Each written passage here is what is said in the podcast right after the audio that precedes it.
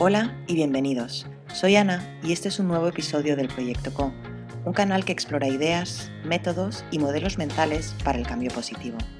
Conversamos con emprendedores sociales y especialistas de impacto para aprender, inspirarnos y co-construir una realidad más justa y sostenible. Hoy tengo el placer de conversar con Daniela Calvo y Andrea Castro, cofundadoras de Otra Vuelta, una consultora especializada en gestión social liderada por mujeres. Otra Vuelta crea programas para fortalecer la gestión de las organizaciones sociales y sus referentes, a través de herramientas y habilidades en la administración financiera, gestión de proyectos, procesos y planificación.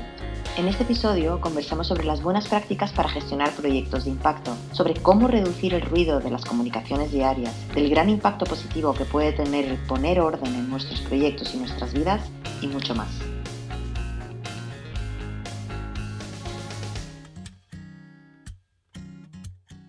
Daniela, Andrea, bienvenidas a Proyecto Co. Es un placerazo contar con vosotras hoy en este episodio. Muchas gracias, Ana. Muchas gracias por, la invitación y, acá felices y expectantes de poder conversar un ratito. Un placer. Estoy ahora mismo dándole muchas vueltas al tema este del ruido. Todas las cosas que tenemos que hacer, las listas de to-dos cuando somos emprendedores, cuando estamos, sobre todo también cuando trabajamos para crear impacto positivo, una pasión, ¿no? Porque nos mueve de verdad y es una gran motivación. Siento que yo al menos y muchas personas con las que he hablado se vuelve ruido, ¿no? Eso que amamos y aquello a lo que nos dedicamos se vuelve ruido en la cabeza y ruido en el inbox y ruido en eh, las carpetas y ruido en muchos lugares diferentes, ¿no? Y por eso me encanta que estemos aquí reunidas porque vosotras justamente lo que hacéis es ayudar a ordenar para que no haya tanto ruido. Quería preguntaros ¿Cómo sentís vosotras este tema del ruido? Y si también tenéis ruido en vuestras cabezas, vuestras vidas y vuestros proyectos, ¿y por qué hacéis lo que hacéis? Te escucho, Ana, y mm, me siento identificada con, lo que contás, también como emprendedora y también como, como personas, y acá hablo en nombre de las dos, que escuchamos esto, ¿no? En general, cuando las personas se acercan otra vuelta, en general cuesta encontrar el horario para encontrarnos y eso ya es un indicador para empezar a un proceso, por ejemplo, de, organización, ya sea de administración o de organización interna. Así que es algo con lo que nos encontramos a diario.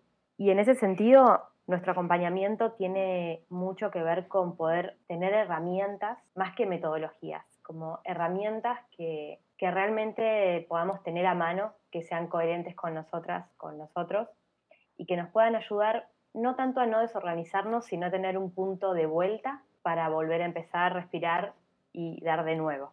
Un norte, por ejemplo, a nosotras y a las organizaciones con las que trabajamos, a que cuando planifiquen, por ejemplo, puedan identificar qué cosas van a hacer, qué acciones van a hacer y sobre todo tenemos esta gran pregunta de qué no vas a hacer.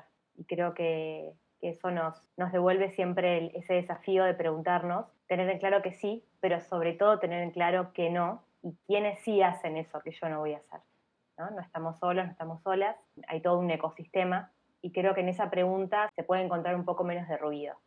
Qué buena esa, la verdad. El decir no, ¿no? O sea, el tema de la prioridad, porque eso, no sé, Andrea, a ver cómo lo ves tú pensando en el tema del foco, ¿no? ¿En qué me enfoco y cómo puedo encontrar esta paz para tomar decisiones que sean coherentes, ¿no? E importantes, ¿no? Porque al final ¿Cómo sabes que le estás dedicando el tiempo a aquello que realmente vale la pena dedicarle el tiempo? Yo me acuerdo que escribí, eh, escuché una vez el tema este de la, de la ley del 20-80%, ¿no? Que te habla de que con el 20% de esfuerzo tienes que conseguir el 80% de, tu, de tus clientes.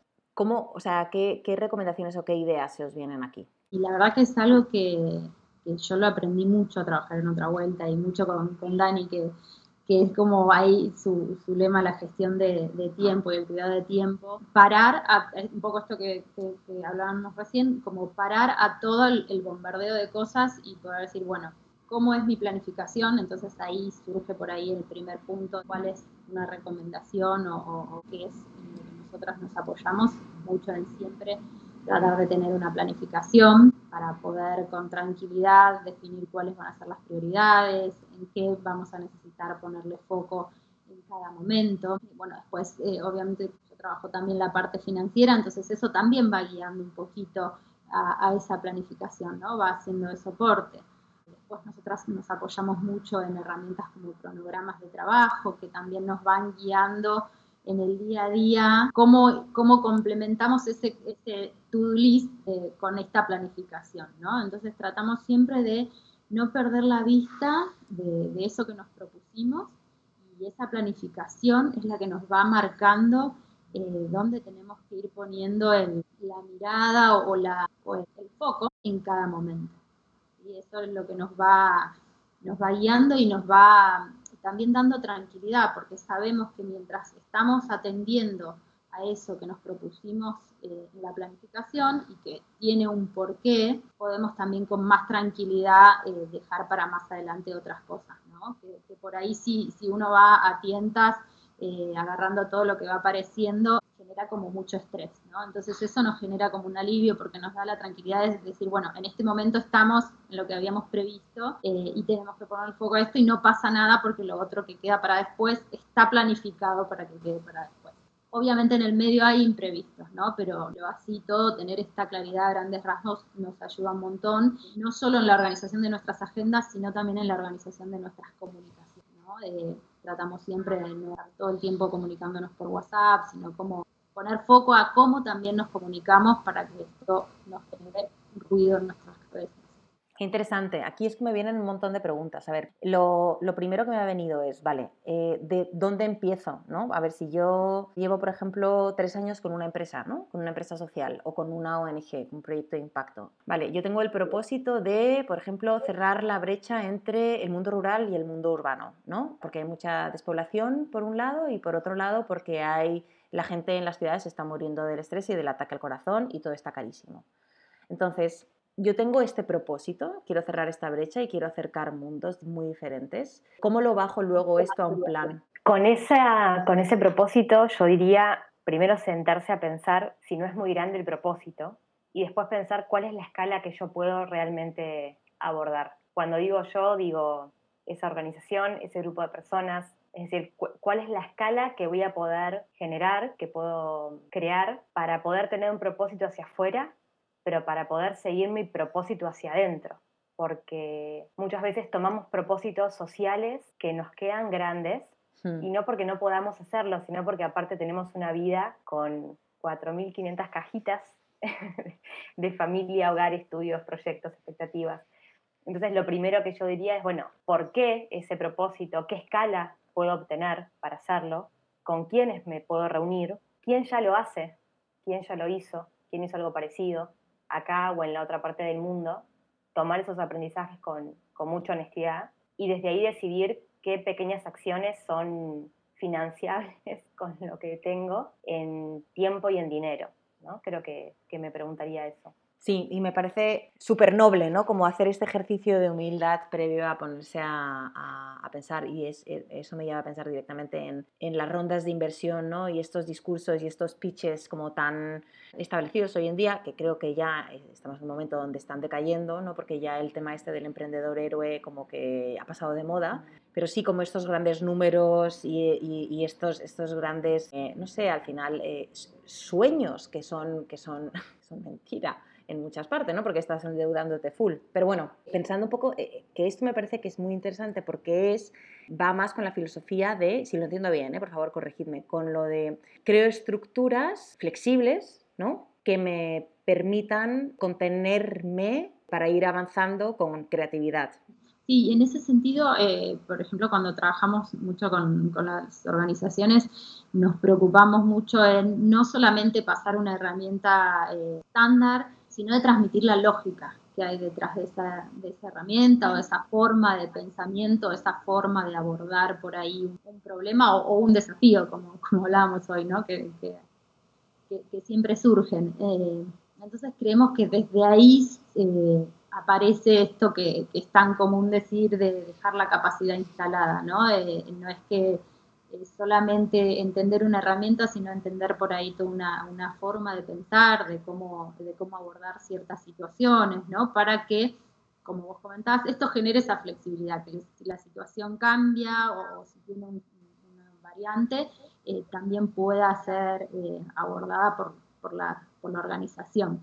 Y eso estamos siempre, siempre atentas a. Nos toca trabajar con organizaciones más eh, digitalizadas, otras no tanto. Entonces siempre tratamos de presentar como varias opciones o opciones bastante flexibles para, para que pueda ser, eh, puedan ser implementadas. ¿Y vosotras lo implementáis también vuestro día a día?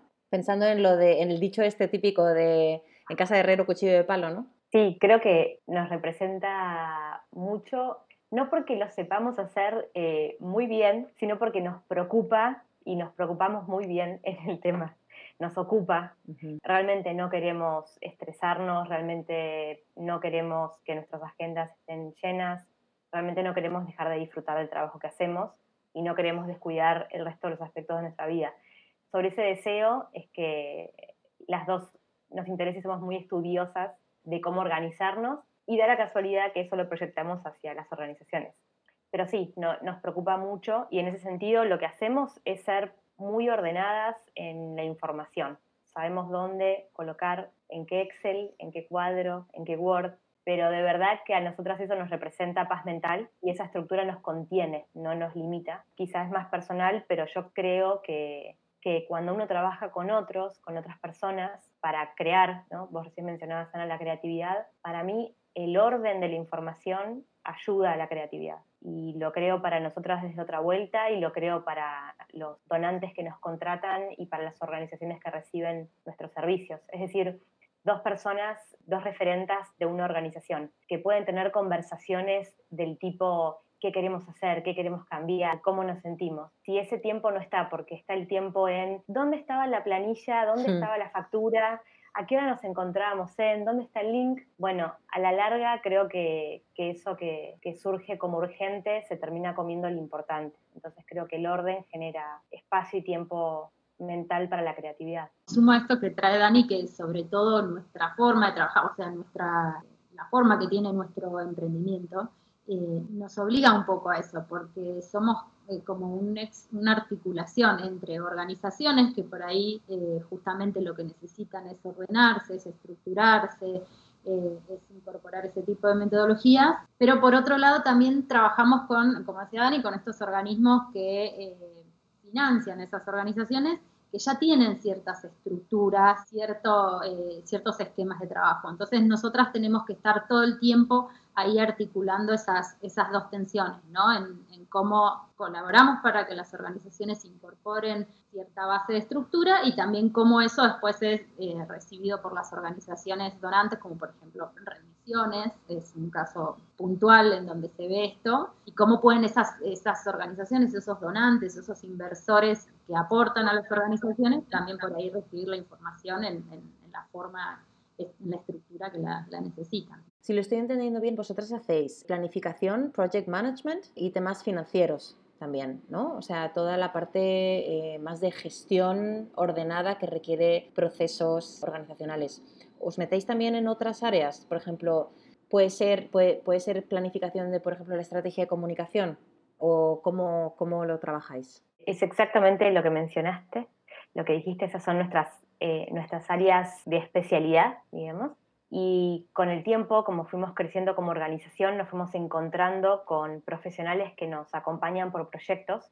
Y entonces hay áreas que no nacieron desde otra vuelta, pero que sí la, la traen eh, los colaboradores, que son, por ejemplo, comunicación o ciertos aspectos contables, algunos aspectos de voluntariado. Entonces, con Andre desde, que nació otra vuelta, nace para mirar la cocina de las organizaciones sociales y esa gestión, la administración financiera, los proyectos, la planificación operativa, cómo nos organizamos. Y en el camino nos encontramos con esta oportunidad de comenzar a brindar asesorías y formación en estas áreas, comunicación, área contable y demás, que vinieron de la mano de colaboradores leí un informe hace varios años ya de la situación del tercer sector, que es como se llama el sector de las ONGs en España, que hablaba de, que una de las grandes falacias del sector, bueno, era eh, el tema de la organización y el tema de, la capacidad de atraer talento, ¿no? Pero justamente por un tema de credibilidad y de que no, no se sabía cómo comunicar hacia afuera, pero justo porque no había mucho orden dentro. Entonces me parece que estáis dando en el clavo con el, con el proyecto que traéis de otra vuelta, porque ¿cómo, cómo nació?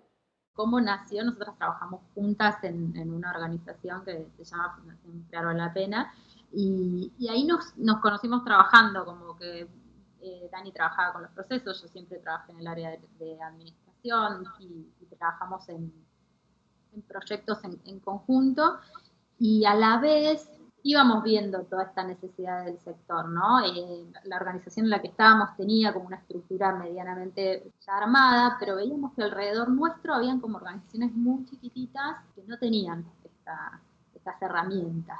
Entonces dijimos, bueno, esto que, que sabemos, ¿cómo lo podemos transmitir a esas organizaciones? Y bueno, de ahí surgió la idea, el nombre, trabajamos para, para crear la identidad y fuimos como dándole, dándole forma. Al, momento de lanzarnos eh, sucedió la, la, pandemia y dijimos, bueno, hagámoslo igual, nosotras queremos ser igual esto y, sacamos una convocatoria en la que se titularon más de 80 organizaciones y para nosotras fue fantástico porque nos permitió... Eh, poner en práctica todas esas herramientas. Eh, de esas organizaciones seleccionamos a cuatro con, las cuales a las cuales acompañamos durante tres meses y nos permitió mejorar herramientas, probar, diseñar y a la vez eh, nos permitió conocer con esas más de 80 organizaciones que se postularon bien en detalle los dolores que tienen y que nosotras ya veníamos viendo, pero conocer con sus propias palabras, ¿no? Ese listado de, esas postulaciones lo tenemos y volvemos a, él siempre porque la verdad es nuestra guía en, respecto a lo que, lo que tenemos que trabajar siempre, ¿no? Y en estos dos años o año y medio, ¿qué resultados habéis obtenido? Pensando en hablar de números y de temas tangibles, así como si yo desde Efecto Colibrí o desde Rural, que son mis dos proyectos de impacto, digo, jo, pues a ver, voy a trabajar con vosotras, ¿qué podría, qué podría esperar? Mira, en estos casi ya tres años, desde otra vuelta, en principio pudimos, más allá de los aprendizajes, lo más tangible, pudimos trabajar con más de 150 referentes sociales. Digo referentes, pero quizá hay algo de género y son referentas. Eh, nos hemos encontrado con muchas mujeres llevando adelante proyectos sociales y culturales y pudimos trabajar con esa cantidad de organizaciones o de referentes y también nos fuimos encontrando con, con organismos, con aliados, con quienes pudimos trabajar, en, en, este caso con, como mencionó André, con la Fundación Que Vale la Pena, con gobiernos locales, con pequeños emprendimientos que confiaron en otra vuelta, no para recibir nuestra asesoría en gestión, sino para que alguien más lo reciba, ¿no? Como ahora estamos hace dos años con, con un mismo área de gobierno, que nos contratan justamente para que otra vuelta genere una mejora en la gestión de las organizaciones que están trabajando con ellos. Entonces, los dos años seguidos pudimos hacer un programa bien a medida pensando en qué objetivos institucionales tenía ese área de gobierno y entonces cómo otra vuelta podía colaborar. Y así llevamos adelante un programa que tiene su parte de asesorías grupales para referentes y su parte de talleres formativos. Entonces, creo que en ese sentido estamos ahí colocados como en una frontera de poder dialogar con estos organismos que tienen objetivos, que necesitan tributar a esos objetivos, y por otro lado tenemos a pequeñas o pequeñísimas organizaciones sociales que tienen también eh, sus objetivos, y bueno, y ahí el desafío otra vuelta de poder hablar algo así como dos idiomas de gestión distintos, ¿no? Como los grandes objetivos de instituciones y los objetivos casi personales de los referentes, que no muchas veces son objetivos de organizaciones, sino que son objetivos de personas que quieren cambiar algo en su realidad cotidiana. Así que en esa, en esa frontera estamos. Qué lindo, ¿no? O sea, haciendo de puente, hablando varios lenguajes y haciendo de puente, uniendo mundos. Sí, Ana, quería agregar algo a lo que comentó André, eh, cuando nos preguntabas cómo había surgido otra vuelta. Y, creo que solo agregaría eh, quizá una reflexión que nos motivó cuando pensamos en, en, otra vuelta, que es que cuando trabajábamos en esta fundación juntas, teníamos diálogo con estos, trabajábamos con artistas comunitarios que generaban intervenciones en la comunidad. Algunos habían terminado sus estudios, otros no, y por otro lado trabajábamos con grandes organismos eh, internacionales. Y ahí pensábamos esto, ¿no? El desafío de nunca subestimar esa brecha que existe, que yo no sé si es un problema, no sé si hay que saldarla, pero existe. Y creo que nunca tenemos que dejar de subestimar el tamaño de esa brecha en el uso, por ejemplo, de, del inglés que muchos organismos internacionales tienen, o lenguajes muy técnicos. y también eh, esa otra manera de hablar de los artistas o de las pequeñas organizaciones. Y ahí en el medio creo que hay una gran responsabilidad de, los y las técnicas eh, que trabajamos eh, para, acercar, ¿no? ¿no? para borrar esa brecha, sino para acercar esos mundos. ¿Y qué diríais que han sido como vuestros mayores aprendizajes en estos tres años a nivel personal? ¿Volveríais a montar otra vuelta si os colocáis hace tres años? personalmente no, no deja de sorprenderme eh, ni, hablar de, ir descubriendo algo que ya, de ir descubriendo la cantidad de, personas que hay haciendo cosas por otras personas, lo importante que es poder eh, apoyarlas a esas personas con herramientas que, le, que alivianen un poco su día a día. Esas personas, esas referentes, como decía Dani, sobre todo en su mayoría mujeres, trabajan con un millón de frentes abiertos, van apagando miles de incendios en sus jornadas diarias. Entonces, poder transmitirles algunas metodologías o algunas herramientas que ayuden a, aliviar su, trabajo, creo que un gran aprendizaje, ¿no? Poner el foco ahí, siempre como estar atentos a cómo poder aliviar ese, día a día. ¿Y tú, Dani? Sí, escucho a André y, y, diría que son también mis palabras, me siento muy reconocida en lo que, en lo que dice André, comparto. Quizá podría agregar como un aprendizaje personal la potencia que, genera poder confiar. Eh, nosotros nos encontramos con organizaciones y con referentes que nos abren la puerta de sus archivos o de sus cuadernitos, donde te muestran, mira, pude cambiarle, no sé, alimento a 150 jóvenes por día, pero administro todo en un cuadernito. ¿no? Mm. O hasta hoy pude cambiarle la vida a esta cantidad de personas, pero nunca me lo propuse como un objetivo general o no sé cómo formularlo. Entonces creo que esa confianza, cómo nos abren las puertas las organizaciones, las pequeñas, y también cómo nos abren la puerta las grandes, los grandes organismos cuando nos invitan a ser parte de su equipo, creo que la potencia de esta unión empieza en, en la confianza, que muchas veces es un salto al vacío porque uno no se conoce, otras veces hay referencias, pero creo que me quedo con este aprendizaje de estos años, qué potente que es confiar para el trabajo conjunto. Bueno, confianza, orden, prioridades, o sea, realmente es que estamos hablando de una filosofía de vida. O sea, si, si, no, porque es verdad, o sea, si hablamos de herramientas y hablamos de finanzas o hablamos de proyectos, suena mucho más frío y, como material que los valores que realmente están detrás. Entonces es, interesante cómo estos valores van tomando forma para cosas de impacto, o sea, para crear mejor impacto y crear una realidad más justa y sostenible a través justamente de vuestro trabajo, ¿no? Muchas veces pensamos en los proyectos y en las organizaciones sostenibles y creo que antes de eso está si los referentes o los actores sociales podemos sostener nuestra acción y eso creo que tiene que ver con, nuestro día a día y con el estrés que manejamos y con cómo hacemos foco y con cómo construimos con otros y, dejamos un poco la, visión que comentaba Sana al principio de, del héroe, ¿no? Emprendedor. Creo que es proponernos tener un día a día sostenible para poder hacer proyectos e impactar en otros o en otras. Me está recordando también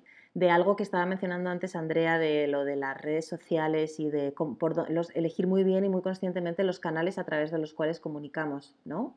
Porque esto yo lo he visto como gestionando proyectos ni siquiera tan grandes, o sea, mm, grandes, medianos, pequeños, como que vamos saltando de un canal de comunicación a otro el correo, luego el Slack, luego el WhatsApp, luego el LinkedIn también, o sea, con la misma persona tengo no sé cuántos canales abiertos y es como, a ver, Dios mío, y luego se dan muchísimas triangulaciones, ¿no? Y esto a mí me, crea muchísimo ruido, la verdad, que ahora ya sí he definido, bueno, pues este es el canal y lo abro dos veces al día y durante el resto del tiempo me enfoco en tal, ¿no? Y eso me da paz mental a mí. Pero siento también que significa que cuando tengo, o sea, cuando es un cliente que me está escribiendo por WhatsApp, me resulta como más difícil, ¿no? Ponerle los límites, porque al final, quieres que no, eh, pues el cliente es el jefe. Entonces, no sé si aquí tenéis alguna recomendación, porque siento que vivimos en un mundo muy acelerado donde es constantemente y todo tiene que ser inmediato. Todo tiene que ser inmediato y entonces todo el mundo está estresado. O no sé si es que todo el mundo está estresado o yo vivo estresada porque todo tiene que ser inmediato. O sea, ahí me encantaría escuchar vuestra opinión. ¿Qué pensáis? Bueno, creo que es un desafío que nos toma todas, quizá aportar algunas ideas de, de la experiencia que hemos tenido hasta hoy.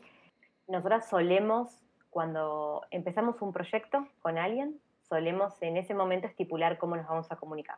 Después de eso, a veces nos sale bien y a veces no nos sale tan bien.